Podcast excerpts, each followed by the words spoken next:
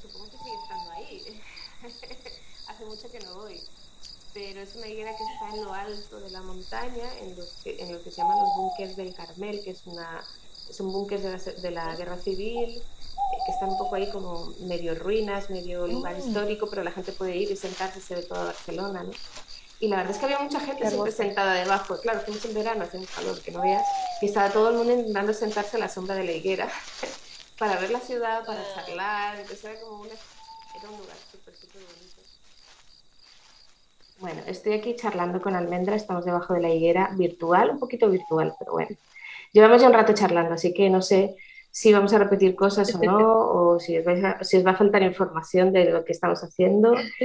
Almendra, creo que va a ser mejor que te presentes tú y digas un poco qué te dedicas, porque yo luego quiero hablar del documental que acabas de hacer, entonces casi que es mejor bueno, un poquito, aunque la No la no presentación. Bueno, mi nombre es Almendra, Almendra Fantilli, eh, tengo 29 años, eh, vivo en la ciudad de Córdoba y ahora mudándome para España en algún momento cuando la cuarentena lo permita.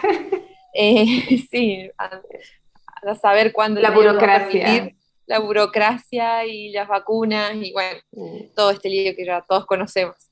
Em, y bueno, eh, sí, eh, eh, soy comunicadora social y mm, me interesa mucho la vida con otros, pensarla, trabajarla, preguntarnos cómo es esto de convivir con otros, con otras, cuáles son los límites propios y cuáles son los puentes que tendemos con los que son distintos a nosotros, que encontramos eso por, por todos lados, y, no solamente en el ámbito eclesial, sino también en, los espacios de trabajo, en los espacios eh, eh, donde vivimos, ¿no? Cómo nos ligamos a, a los demás.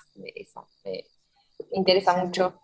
Sí, es súper interesante. Y yo sé que has hecho el documental este del culto. He visto un montón de publicidad por ahí. Eh, y no, no, a ver, lo pensé después. Primero dije, no, sí hay que hablar de, porque el, programa de hoy se llama El día que olvidamos la comunión. Y lo primero que pensé fue, oye, estoy que hablarlo con Almendra. Pero luego dije, anda, que es verdad que ha hecho lo del culto. Se después. Culto. Sí, sí. O bueno, el culto es un una película documental de 63 minutos eh, que estamos presentando en festivales eh, y el 9 de abril hacemos una van premiere acá en Córdoba.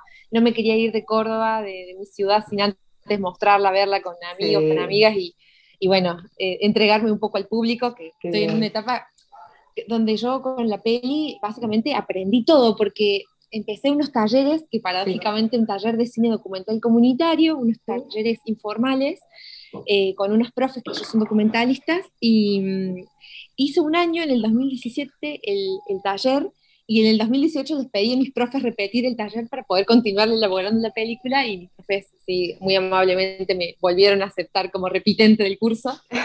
y, y muy gracioso porque se creó, se gestó en un, en un ambiente no religioso.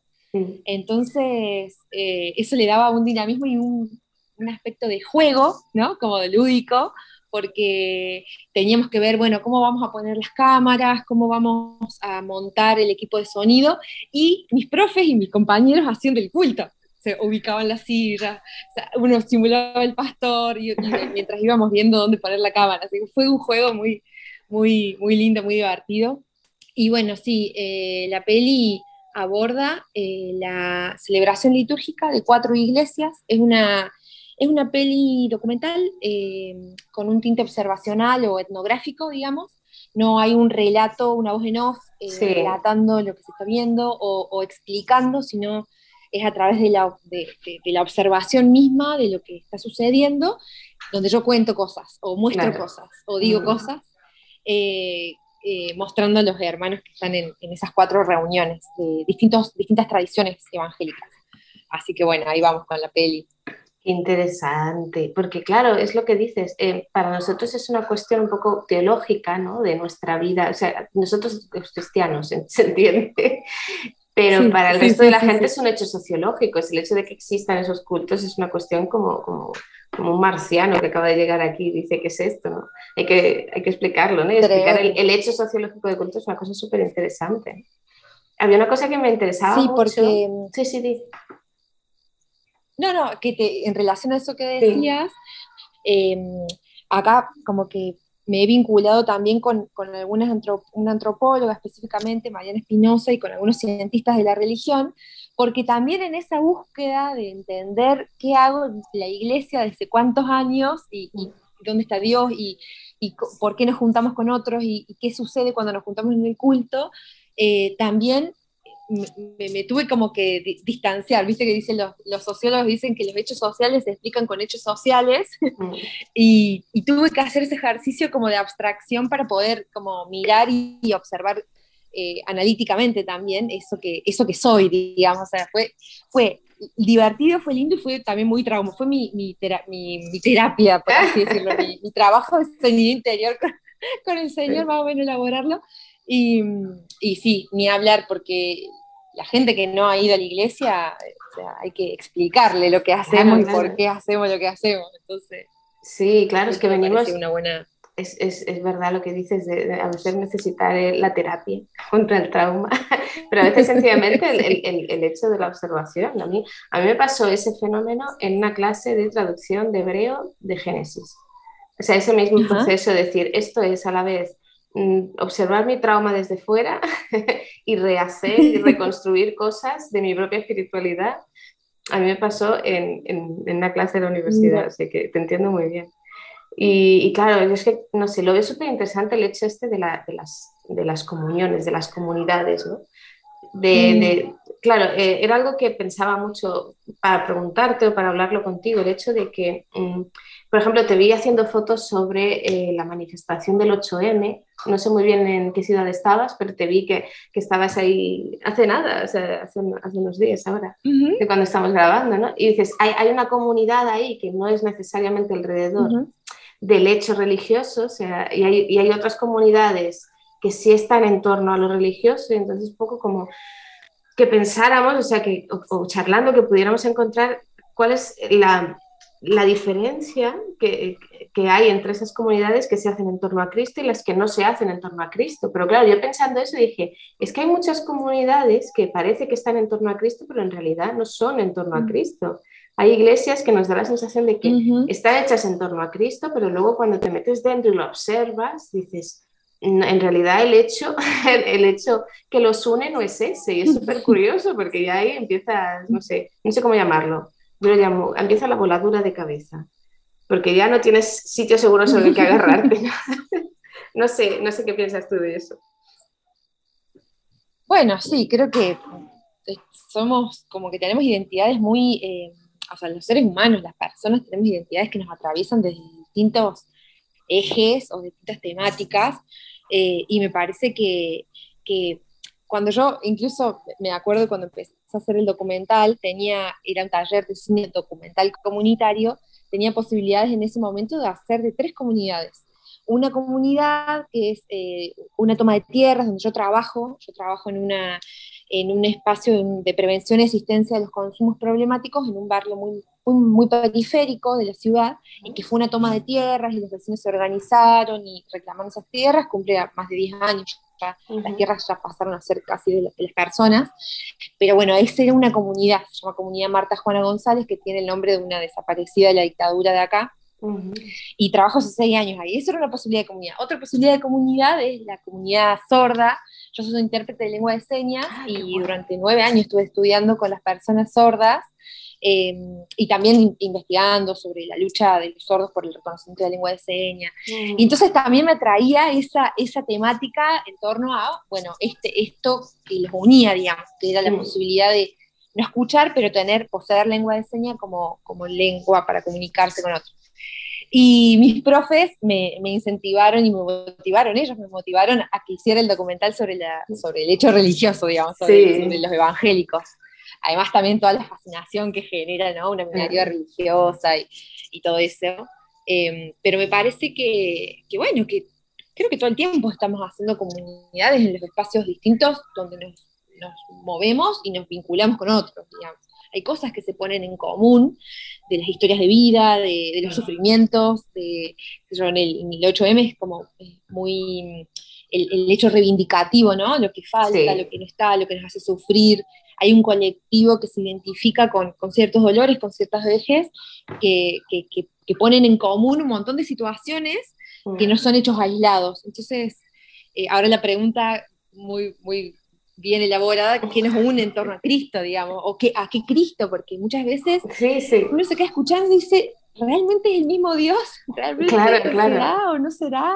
¿Qué representaciones mentales tengo yo? ¿Qué representaciones mentales tiene el otro que hace que, que a veces, bueno, esas preguntas son, son como disparadoras, ¿no? Sí, yo creo que es complicado y, y, es muy interesante tu punto de vista porque tú conoces bien las comunidades que no están en torno a, necesariamente a Cristo, es lo que dices, es mm. que es súper interesante lo de la lengua de signos que eh, es, es, es, un tema que a mí me encanta, que nunca tengo tiempo, pues siempre digo, tengo que aprender lengua de signos, no sé para qué, porque yo ya estoy mayor, ya no estoy para aprender, para empezar otra profesión, pero me da igual, es como yo quiero aprenderlo. me parece súper, o sea, desde el punto de vista lingüístico, que es lo mío, es como, oh, es fascinante, pero Claro, lo que dices, hay diferentes cosas que nos unen y es un poco, pues a veces nos unen unas cosas con unos, a veces unas cosas con otros, ¿no? Mm.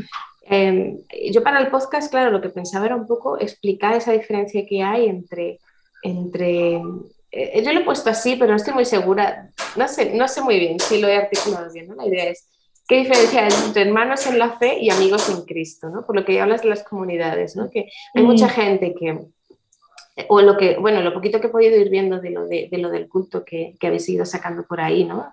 La idea esa del mm. fenómeno religioso, del juntarse, del tener una, una actividad litúrgica, un, mm. eh, o sea, eh, de la necesidad de la comunidad que hay y, que hay una necesidad desde, desde, ser cristiano. Una de las primeras cosas que, que, te surgen cuando uno se hace cristiano es el hecho de decir, tengo que compartir mm. esta vida con otros porque si no parece que no tengo suficiente, ¿no?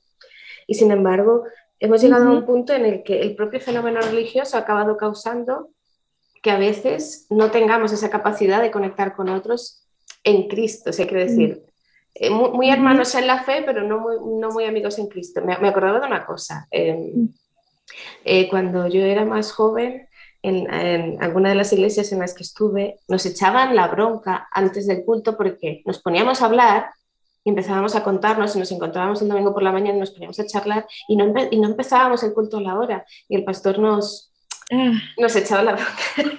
y yo entonces lo veía muy lógico, como que, bueno, claro, es que tenemos que dejar de hablar para poder estar sentados y escuchar la predicación y escuchar y asistir, ¿no?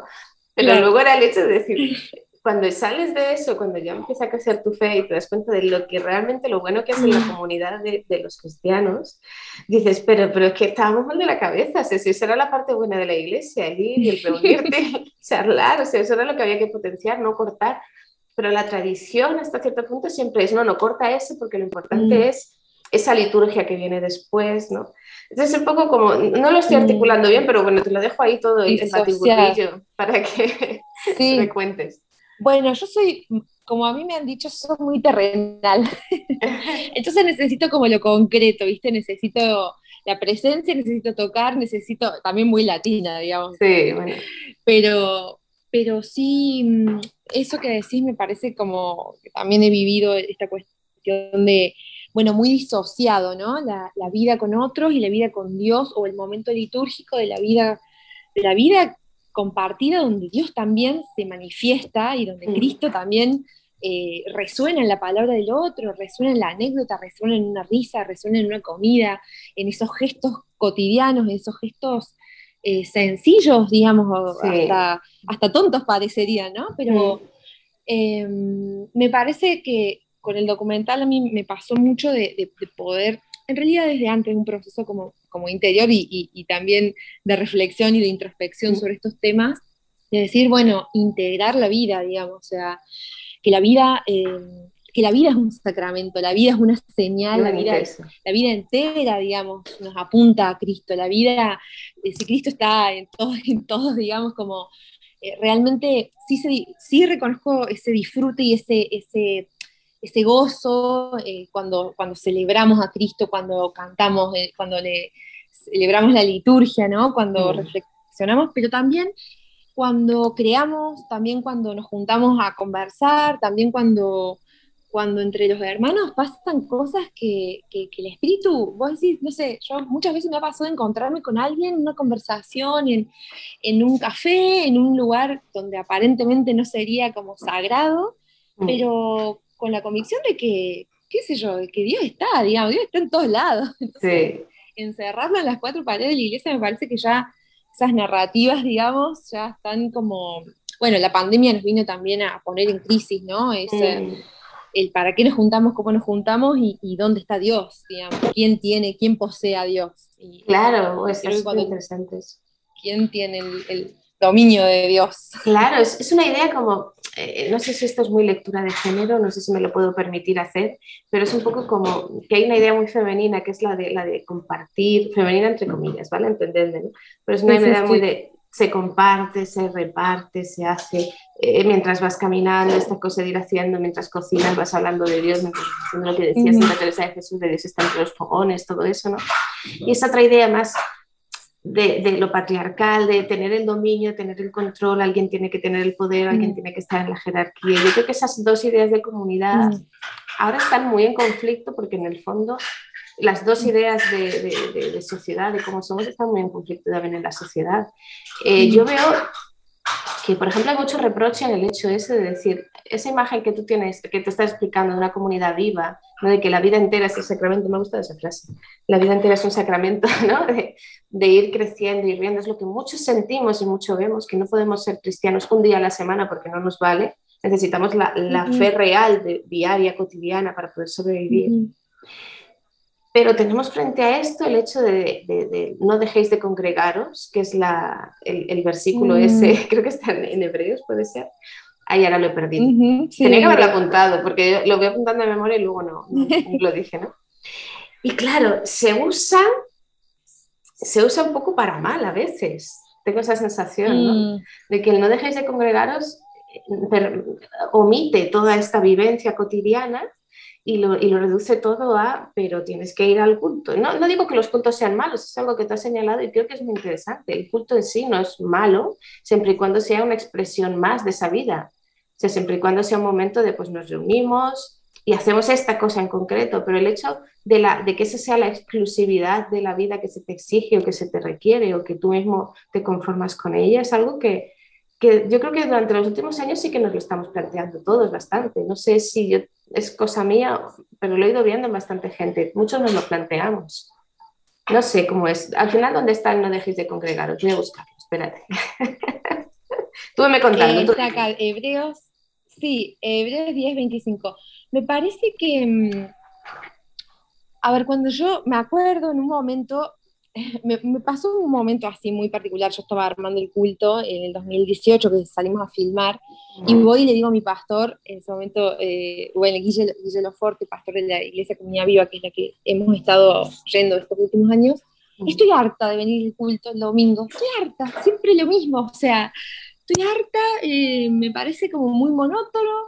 Dice, no vengas, ¿quién te obliga a venir? ¿Quién te obliga? O sea, eh, si Dios no te va a dejar de amar menos. y la presión religiosa, ¿no? Como la autoimposición religiosa, eh, así como de latigarse, ¿no? Y ahí fue como dije, claro, él me dijo, bueno, mira a tus hermanos, capaz que hay domingos donde a vos no te pasa nada y está bien, eh, pero hay domingos quizás donde tu hermano, tu hermana salen bendecidos y trata de, de última inspirarte en ellos. Una cosa así me dijo y a mí me quedó muy grabado eso.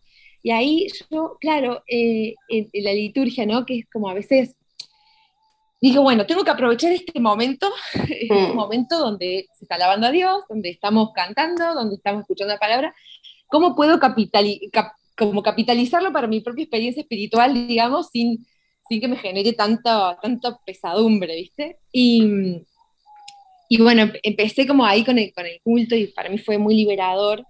Eh, y después descubrir que este versículo, en la versión, no sé si NTV, cuando dice, eh, no dejen de congregarse, como algunos tienen por costumbre, pero arriba dice, para animarse los unos a los otros, eh, para formarse en el amor y en el apoyo mutuo, una cosa así, dice. Y cuando yo lo descubrí, dije, claro, esta presión, ¿no? Esta, esta, esta palabra tan... Eh, de tanta imposición, como bueno, asiste el culto porque si no Dios no te va a bendecir, o porque si no no estás en una sana relación con Dios. En realidad es un llamado al amor. Nos pasó ese año de estudiarla con las chicas del, grupo pequeño del, discipulado, digamos, de estudiar hebreos y descubrir esto y decir, mirá, o sea, ¿por qué, ¿por qué hemos interpretado, se nos ha transmitido esto desde tanta imposición? La asistencia al culto dominical, cuando en realidad es una invitación mm. a la celebración, al darnos ánimo mutuamente, pero bueno, ¿cómo nos vamos a dar ánimo si no nos escuchamos, si no nos escuchamos, digamos? Sí. Si por ahí es muy monolítico el mensaje o por ahí eh, no hay espacios. Y mm, en mi caso particular, encontrar eh, como grupos pequeños, eh, grupos cotidianos, grupos mm. domésticos, ha sido la manera de vivir la fe y la manera en que a mí se me integró, o sea, se integró ese Dios de la infancia, ese Dios donde tengo que ir al culto porque si no, y, mi papá, viste, y mi mamá preparándonos, bañándonos a todos, somos cuatro hermanos. Eh, y, y, todo ese ritual, Dios de la vida, digamos, Dios que está en la vida y no mm. el domingo de las 9 a las 10 de la mañana o de las 6 a las 7 de la tarde, digamos. Sí, eh, es un tema para analizar largo porque los que yo los llamo cristiano viejos, cristiano viejo no sé si sabes que era el término que se utilizaba en la Edad Media para hablar de los que no ah. eran judíos en España. Ah, mira, Sí, por ejemplo, a, Cervantes se le acusaba de no ser cristiano viejo, pero me encanta ese término que es muy de, la, edad moderna, o sea, del siglo de oro de aquí de España, para hablar de los, de los que hemos sido evangélicos desde pequeños, de los que hemos asistido a la mm. iglesia desde pequeños, que parece que somos como más puros, no sé cómo decirlo, para cierta gente, ¿no? Que los que se han convertido después, una cosa así, ¿no? Es gracioso. los cristianos viejos tenemos la cosa esta de la culpabilidad del culto del domingo, como que si mm. no, si no asistimos nos vamos a perder la bendición de Dios y, que Dios solamente está en el culto del domingo. Es un poco esa idea que se te acaba quedando desde que eres pequeño. Y claro, obviamente, desde esa perspectiva tú no puedes dejar de congregarte porque entonces te pierdes a Dios, ¿no?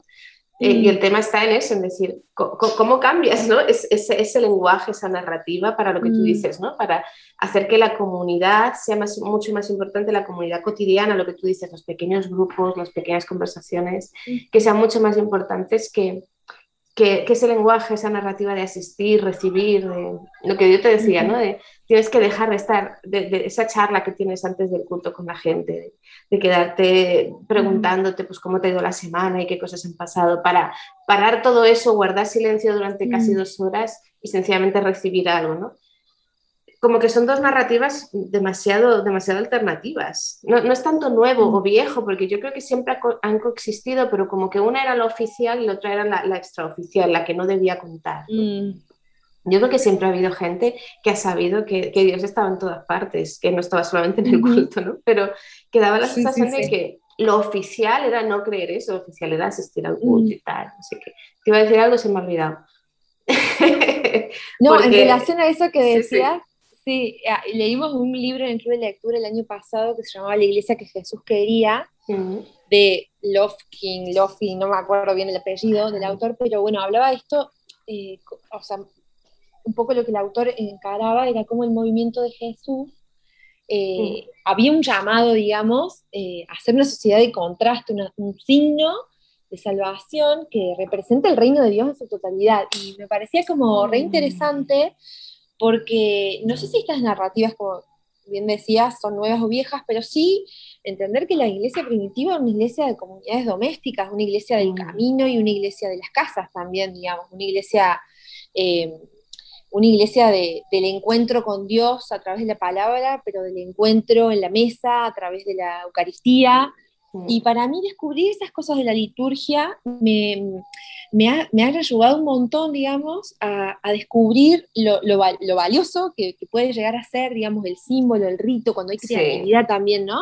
En los símbolos, cuando, cuando la liturgia y, el arte se vinculan en, los cantos, en, las imágenes, en, en lo que el ser humano puede crear, digamos, pero también en el encuentro con el hermano, con la hermana, digamos, y y lo que pasa cuando entramos en diálogo y, el logo, digamos, la palabra circula entre, entre dos y más eh, que se encuentran en nombre de Cristo, digamos, me parece fascinante y me, no sé, me llena como de vida, digamos, pensar que Jesús habita cuando hay dos que se juntan en su nombre y el diálogo eh, habilita eso, digamos, el encuentro con el Señor de una manera más, más natural, más espontánea, más, eh, más real, más auténtica. Mm.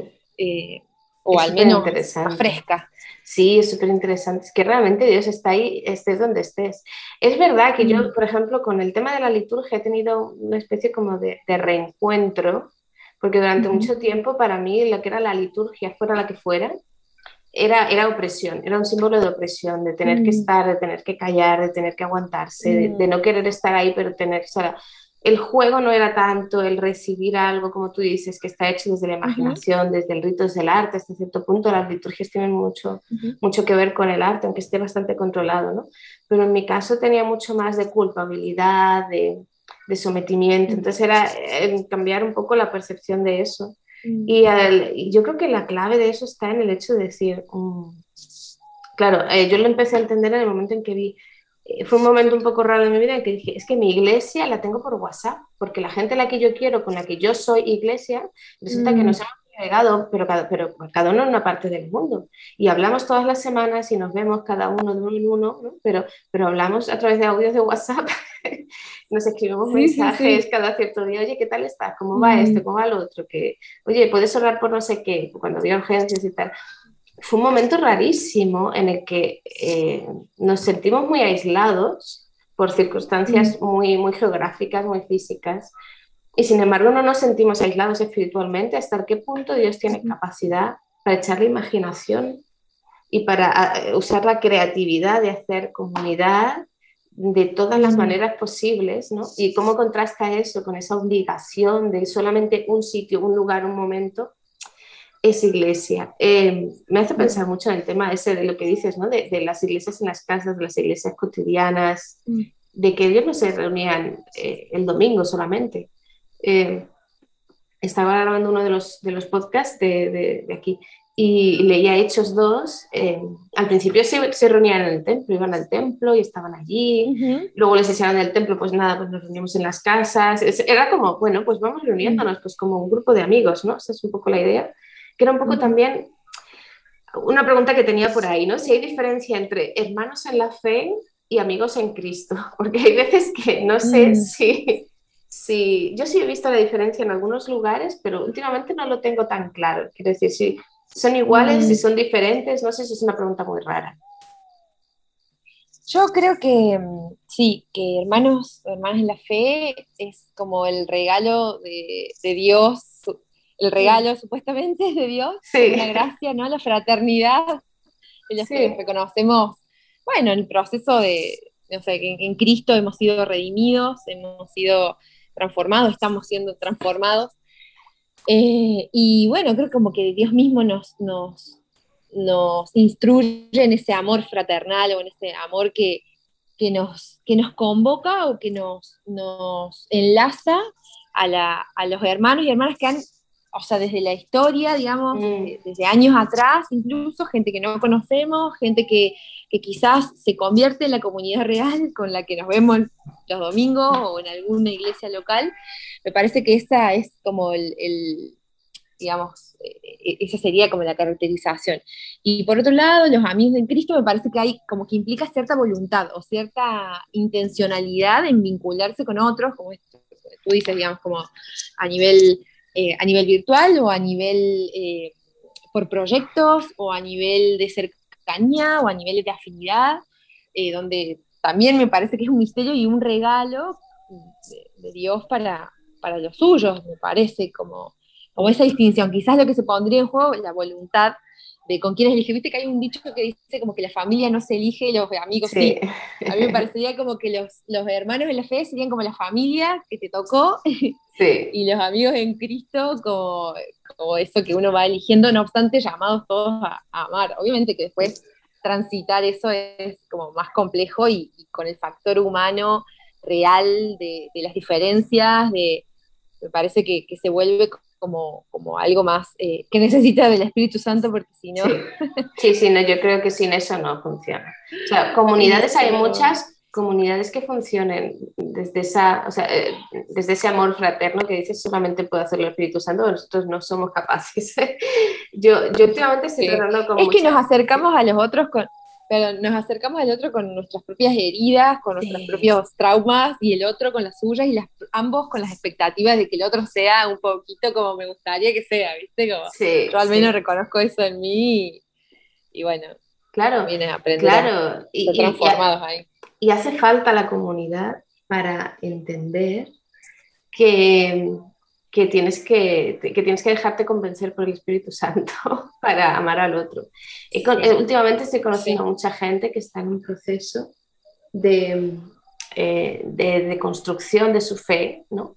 sobre todo que vienen de entornos de iglesia muy tóxica, de, iglesias en las que mm. se ha abusado mucho espiritualmente. Bueno, ahora estamos haciendo un grupo de mm. trabajo para para poder escribir algo sobre mm. el tema del abuso espiritual, que ha sido una cosa un poco... Sí, ya me has contado.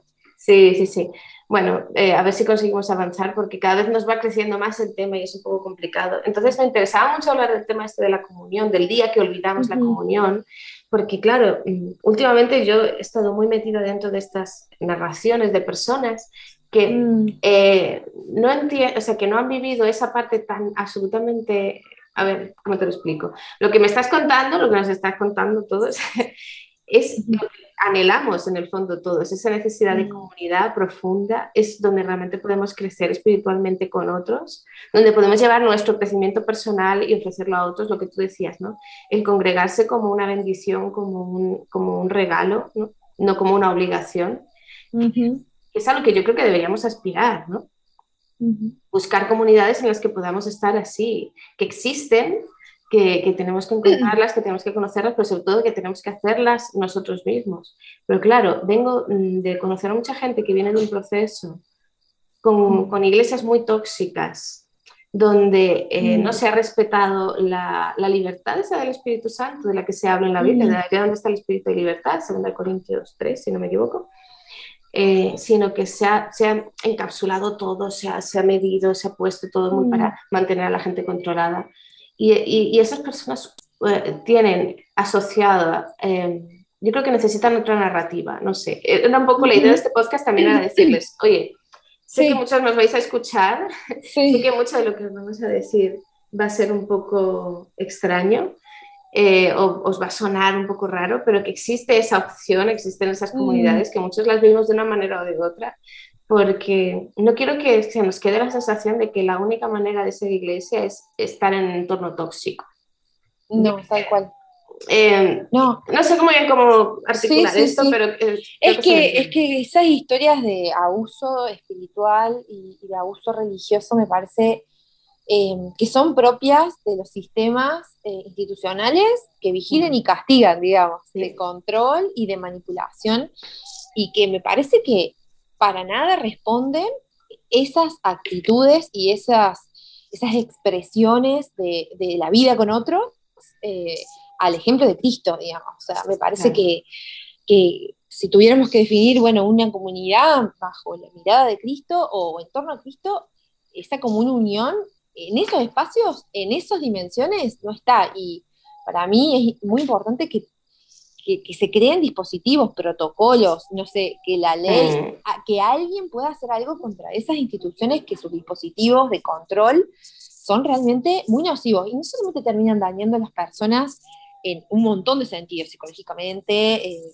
físicamente cuando no, sino también en la espiritualidad, digamos. Sí, sí, sí.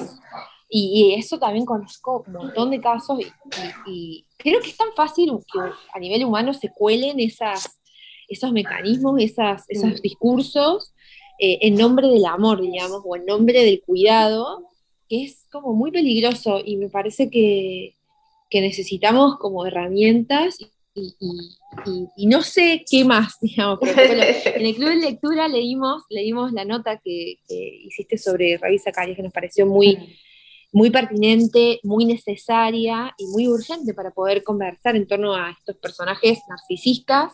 Em, y fue la verdad que, muy provechoso y muchos lo decíamos porque muchos habían transitado o habíamos transitado experiencias así de abuso, eh, no a este nivel, ¿no? De, tan, tan extremo, pero sí de, bueno, ¿cuáles, eh, ¿cuáles son las maneras para, para redirigir esto, digamos? ¿Cómo se hace? Mm. ¿Cómo se hace hacia adentro de las iglesias? Y es que no tenemos forma, creo que no estamos formados muchas veces en el amor o en, o en la... Eh, así como se entrenan, hay un par para la guerra y un par para, para eso, hay que entrenarse en el buen trato, hay que entrenarse en el amor, hay que entrenarse en el, no, hasta acá, eh, hasta acá te habilito, hasta acá no, digamos, si entendemos que el Espíritu Santo nos agencia a todos, digamos, nos, nos empodera a todos con su, con su presencia, y bueno, ahí, como dice el, el, el, el poema del, inicio del podcast, mm.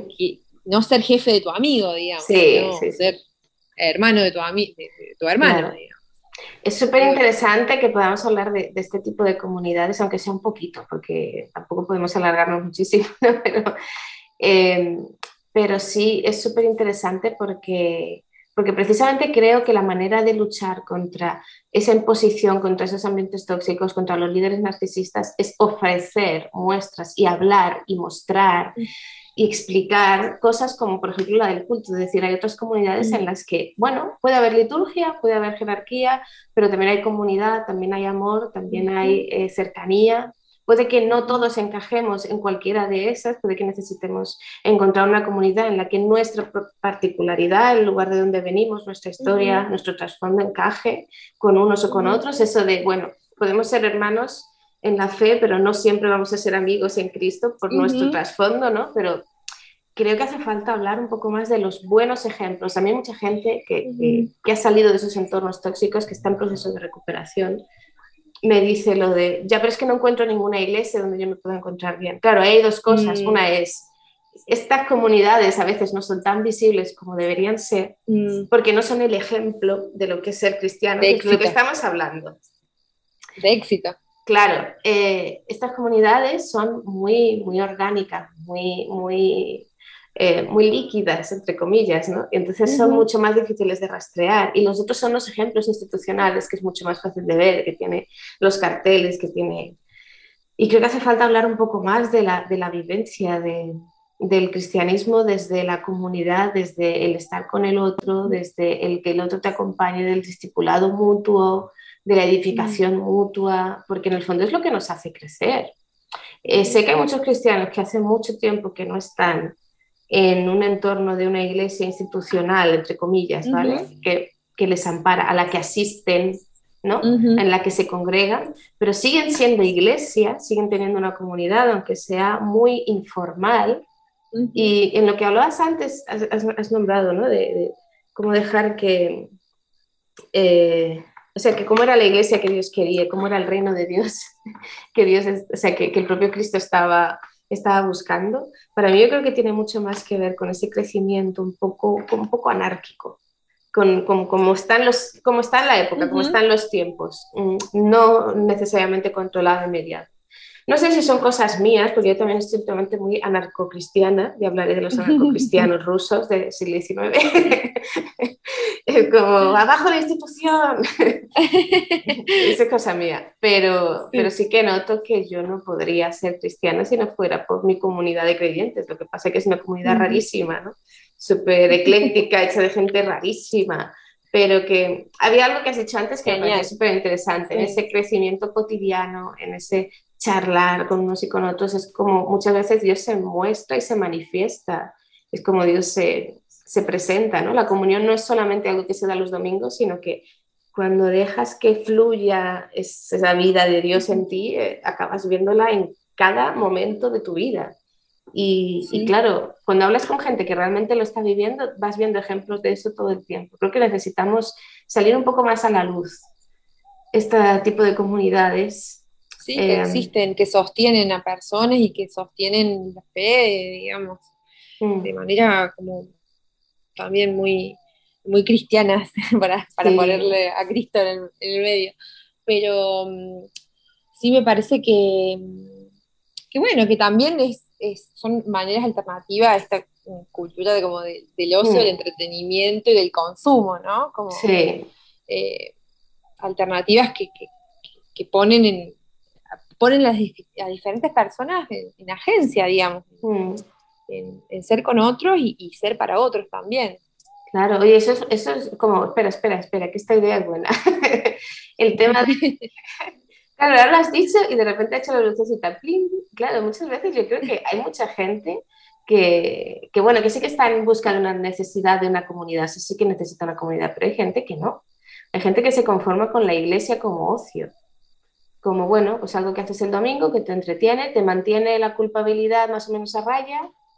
Sí. Mm, tienes cierta... Que te brinda una experiencia religiosa, Sí. digamos, dentro, y dentro del- de los bienes de, de consumo religioso, como le dicen, Sí, que- está eh, eh, prender la tele en este episodio, eh, o en, este, en, este, en esta iglesia, o en esta otra iglesia, Mm. o ir al culto eh, para satisfacer, como decías, la, la Sí. culpa, digamos. Claro, claro. Pero bueno, Es súper interesante porque, claro, esto la pandemia, no tengo muchas ganas de hablar de la pandemia, que estoy harta ya, estoy frita, como si sí, sí. ya estoy harta de esto. Vamos a hacer como que no existe, pero bueno, no. ¿Verdad que, claro, la pandemia se ha cargado mucho de ese ocio de iglesia? Porque, bueno, ahora tienes, bueno, sí, puedes poner el YouTube de uno o el YouTube de otro, pero como no te, claro, pero como, como seas de estos que solamente asisten y que no tienen una comunidad en tiempos como, como estos, sufres mucho. Los que tienen una comunidad con los que pueden hablar, aunque sea por teléfono un rato, bueno, no nos podemos ver, pero bueno, nos vemos a lo lejos de, de aquí y ya está, ¿no? En estos tiempos de pandemia creo que han sido los que menos Mm. han sufrido y creo que ese es un buen baremo de ver si realmente, que- o sea, si realmente estamos más pegados a lo que es la verdadera iglesia de Cristo que a lo que, que a lo que luego se ha inventado que es, pero no lo es. No sé cómo decirlo, ¿no? Pero está, está muy interesante eso que dices. Sí, sí, porque también eh, creo que mm, el culto representa como, eh, como un espacio para, de salud mental, digamos. Había leído una, una- un libro de una editorial, de Editorial Kairos, que se llamaba Psicología Pastoral de la Iglesia, y ah, tenía en un, en un lugarcito un- una reflexión sobre esto, digamos, como el rol eh, de, de- de terapéutico que tiene la, la liturgia, los cantos, la oración, el poder reflexionar eh, introspectivamente, y pasa mucho que, bueno, hay muchos sectores que no acceden, digamos, a, a un psicólogo o, o algún, eh, alguna herramienta de salud mental, eh, y el culto se ofrece como un espacio también que, que, que- que, mm, que colabora o contribuye a esa estabilidad emocional, psíquica, espiritual, eh, y, y que, bueno, hay que también, eh, no sé, yo destaco esas, destaco esas, esas, esas funciones que tiene, digamos, y, y para quien le sirve también. Pero bueno, no puede quedar en eso solamente, Claro. ¿no? Ni la vida cristiana, ni, ni- ni la vida con otros, digamos. Sí. En un consumo de espiritualidad, eh, eh, no emocional, no sé. Sí, no, no, incluso, incluso eso solo, consumo de espiritualidad, ya es un Consumo de problema. espiritualidad emocional. Y ya es un problema, porque dices, no, la, la espiritualidad no se consume, hijo mío. Eh, Ay, sí, odio, odio, odio cuando pasa esto en los podcasts, pues que llevamos ya un buen rato y como nos pongamos Sí, sí, ahora a sí. hablar de otros temas, nos vamos a quedar aquí toda la noche, que yo encantadísimo, pero creo que la gente que, que estará escuchando esto tendrá otras cosas que hacer. Se le va a hacer largo. Sí. Sí, y yo creo que ya sí hemos entendido un poco. Me sorprende mucho lo que hemos hablado porque yo iba un poco más en modo de guerra, de decir, no, no, la, la iglesia institucional es lo peor. Lo que digo, últimamente estoy un poquitín cristiana, ya se me pasará. Es la edad, es la edad. Me, me ha tocado. Pero Compensar. sí, yo tengo mis momentos también, tengo mis momentos. Estoy como, Sí. bueno, nos vamos y, y después como, bueno, y después encontrar, sí, hay momentos, sí, momentos, sí, ciclos. sí. Pero claro, e- es lo que dices, no podemos, no podemos desprendernos de nuestro trasfondo. O sea, no, no somos cristianos del siglo I porque no estamos viviendo en el siglo I, estamos Mm. viviendo en el siglo XXI. Podemos inspirarnos en los del siglo I, pero nuestra cultura es completamente diferente. Nuestra cultura incluye una liturgia y un, y un cristianismo histórico que no podemos ignorar y decir sencillamente que ahí no hay nada, ahí no hay nada de Dios. Eh, no es necesariamente así. Creo que hace falta hacer una reflexión un poquitito más profunda para intentar incluir eh, formas de ser cristiano que ahora parece que están muy en conflicto e intentar encontrar maneras en las que esas dos formas puedan convivir. Y me parece muy interesante lo que hemos hablado porque a mí también me ha servido para verlo y decir, oye, no vamos a estar tanto en guerra, vamos a intentar conversar, vamos a intentar dialogar con el otro, ¿no? Eh, aunque no le entendamos a veces, aunque no entendamos sus formas, aunque no entendamos su forma de, de, suplir esa necesidad espiritual y, para nosotros mm. sea mejor de una manera y para ellos sea mejor de otra. Creo que vivimos en un ambiente de mucha pluralidad cultural y subcultural en la que no podemos negar o cancelar las culturas de los demás ni los lugares donde vienen los demás. Así que me ha gustado esta conversación Espero que la gente nos haya entendido y haya disfrutado también de esto. Eh, y no sé, a lo mejor nos quedamos aquí charlando un ratito más bajo la higuera, pero em, el podcast en sí se va a terminar, así que nada. Eh, bueno, muchas gracias por, por, esta invitación. No, agradecerte y agradecerte a los que están escuchando también, agradecerles. Y ha sido hermoso charlar eh, con vos esta tarde. Mm, esta tarde acá y esa noche en España. Sí, es como la higuera virtual. Me alegro un montón. Eh, nada, eh, nos escuchamos otro día o bueno, si queréis seguir escuchando los podcasts, ahí los tenéis, nada. Yo me despido porque mm, este es el podcast más informal, más horrible y menos podcast del mundo, así que un sencillo adiós y ya está. Hasta luego.